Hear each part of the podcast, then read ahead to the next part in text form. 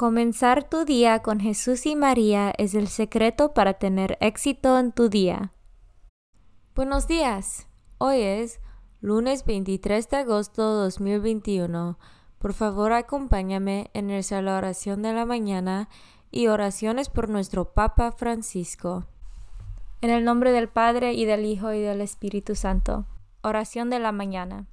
Oh Jesús, a través del Inmaculado Corazón de María, te ofrezco mis oraciones, trabajo, alegrías, sufrimientos de este día, en unión al santo sacrificio de la misa para el mundo.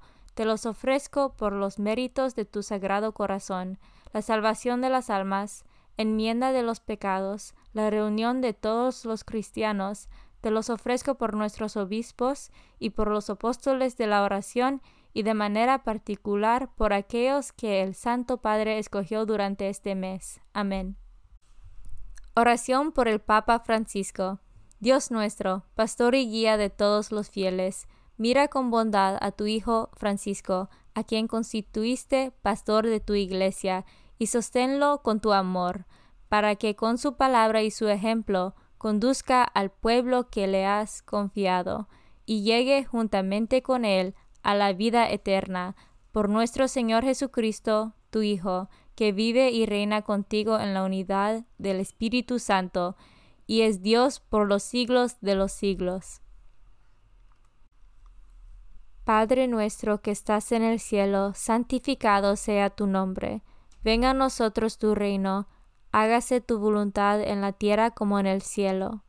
Danos hoy nuestro pan de cada día, perdona nuestras ofensas, como también nosotros perdonamos a los que nos ofenden. No nos dejes caer en la tentación y líbranos del mal. Dios te salve María, llena eres de gracia, el Señor es contigo. Bendita tú eres entre todas las mujeres, y bendito es el fruto de tu vientre Jesús. Santa María, Madre de Dios, ruega por nosotros pecadores, ahora y en la hora de nuestra muerte. Gloria al Padre y al Hijo y al Espíritu Santo, como eran el principio, ahora y siempre, por los siglos de los siglos. Santo del Día. El Santo del Día es Santa Rosa de Lima, patrona de Perú, América y las Filipinas, la primera mujer declarada santa de todo el continente americano. La fiesta litúrgica de Santa Rosa de Lima es 23 de agosto, desde la reforma del calendario de después de concilio, aunque se celebra en muchos lugares el 30 de agosto. Santa Rosa de Lima, ora por nosotros. Devoción del mes. Agosto es el mes dedicado al Inmaculado Corazón de María. Esta fiesta está íntimamente vinculada con la del Sagrado Corazón de Jesús, la cual se celebra el día anterior, viernes. Ambas fiestas se celebran viernes y sábado respectivamente, en la semana siguiente al domingo de Corpus Christi. Los corazones de Jesús y de María están maravillosamente unidas en el tiempo y la eternidad desde el momento de la encarnación. La Iglesia nos enseña que el modo más seguro de llegar a Jesús es por medio de María. Por eso nos consagramos al corazón de Jesús por medio del corazón de María. La fiesta del corazón inmaculado de María fue oficialmente establecida en toda la Iglesia por el Papa Pío XII, el 4 de mayo de 1944 para obtener por medio de la intercesión de María la paz entre las naciones, libertad para la Iglesia, la conversión de los pecadores, amor a la pureza y la práctica de las virtudes. Esta fiesta se celebra en la Iglesia todos los años el sábado siguiente al segundo domingo después Pentecostés. Después de su entrada a los cielos, el corazón de María sigue ejerciendo a favor nuestro su amorosa intercesión. Lecturas de hoy. Lectura del primer carta de San Pablo a los tesalonicenses. Pablo, Silvano y Timoteo deseamos la gracia y la paz para la comunidad cristiana de los tesalonicenses, congregada por Dios Padre y por Jesucristo el Señor. En todo momento damos gracias a Dios por ustedes y los tenemos presentes en nuestras oraciones. Ante Dios nuestro Padre, recordamos sin cesar las obras que manifiestan la fe de ustedes, los trabajos fatigosos que ha emprendido su amor y la perseverancia que les da su esperanza en Jesucristo nuestro Señor. Nunca perdemos de vista, hermanos muy amados de Dios, que Él es quien los ha elegido. En efecto, nuestra predicación del Evangelio entre ustedes no se llevó a cabo solo con palabras, sino también con la fuerza del Espíritu Santo, que produjo en ustedes abundantes frutos. Bien saben cómo hemos actuado entre ustedes para su propio bien.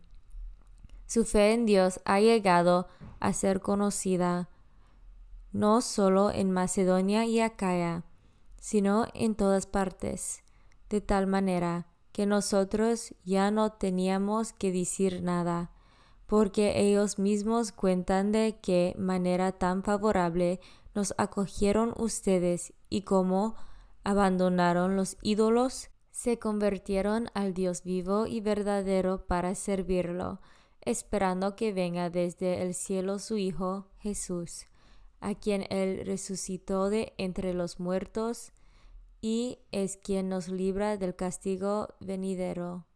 Palabra de Dios. Salmo responsorial del Salmo 149.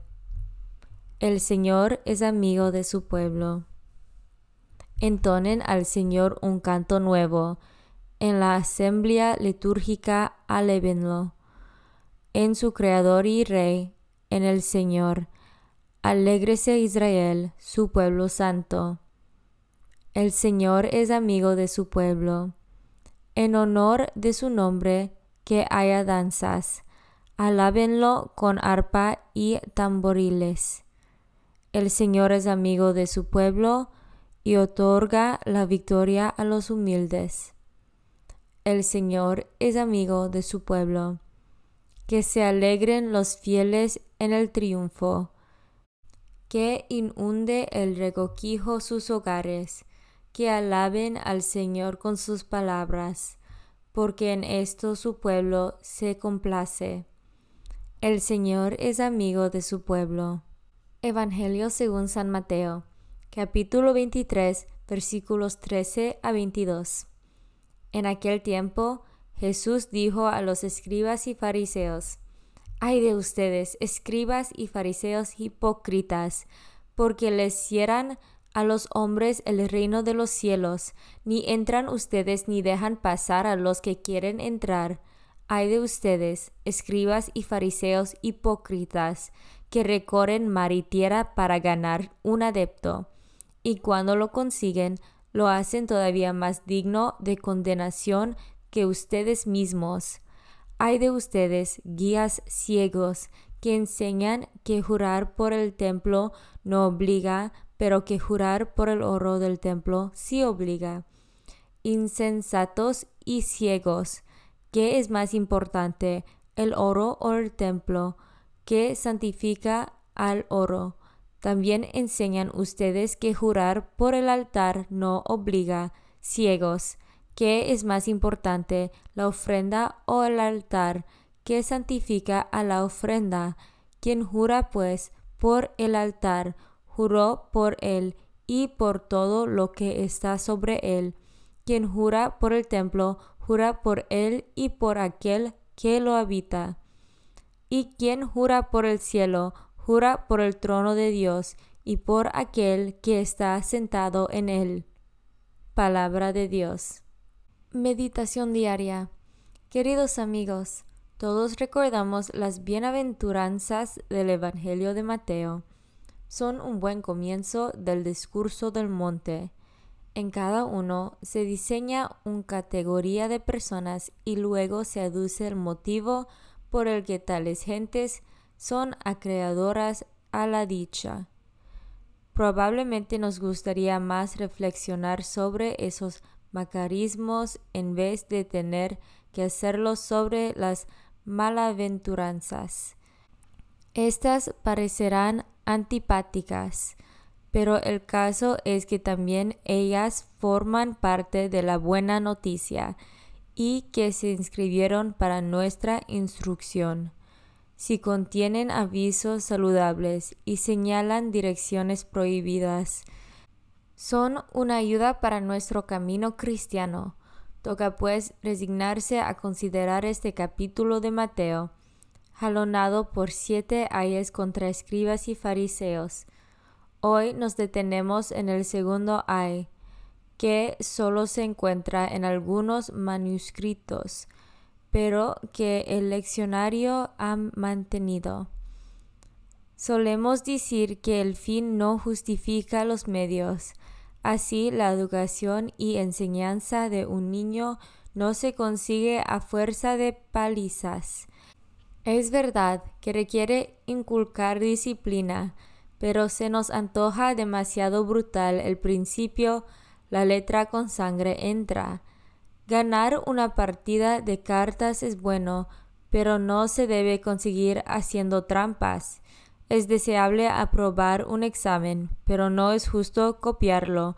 No es moral dar falso testimonio ni siquiera para salvar a un inocente.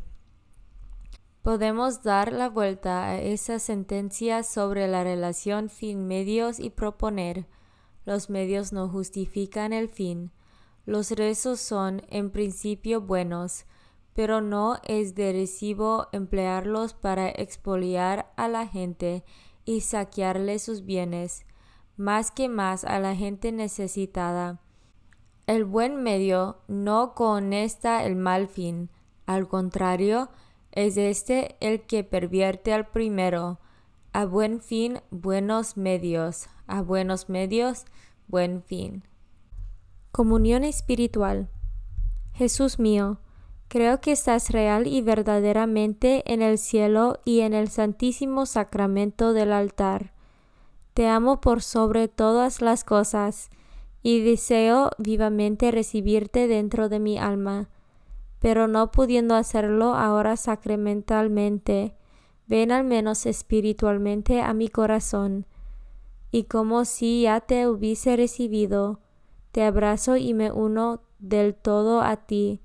Señor, no me permitas que jamás me aparte de ti. Amén. Consagración a María. Bendita sea tu pureza y eternamente lo sea, pues todo un Dios se recrea en tan graciosa belleza. A ti, celestial princesa, Virgen Sagrada María, te ofrezco desde este día alma, vida y corazón.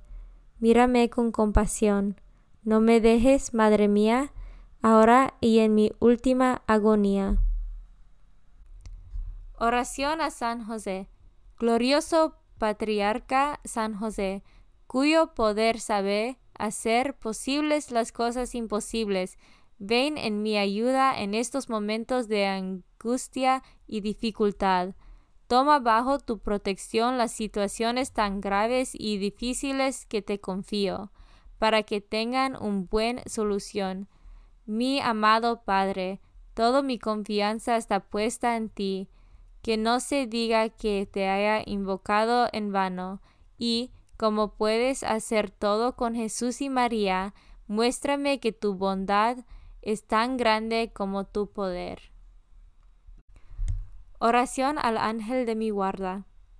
Ángel de mi guarda, dulce compañía, no me desempares, ni de noche ni de día, no me dejes solo, que me perdería, hasta que me pongas en paz y alegría, con todos los santos, Jesús y María, te doy el corazón y el alma mía, que son más tuyos que míos. Oración a San Miguel Arcángel. San Miguel Arcángel, defiéndanos en la batalla. Sé nuestro amparo contra las perversidades y acechanzas del demonio. Reprímale Dios, pedimos suplicantes, y tú, príncipe de la milicia celestial, arroja al infierno con el divino poder a Satanás y a los otros espíritus malignos que andan dispersos por el mundo para la perdición de las almas. En el nombre del Padre y del Hijo y del Espíritu Santo. Amén. Comenzar tu día con Jesús y María es el secreto para tener éxito en tu día.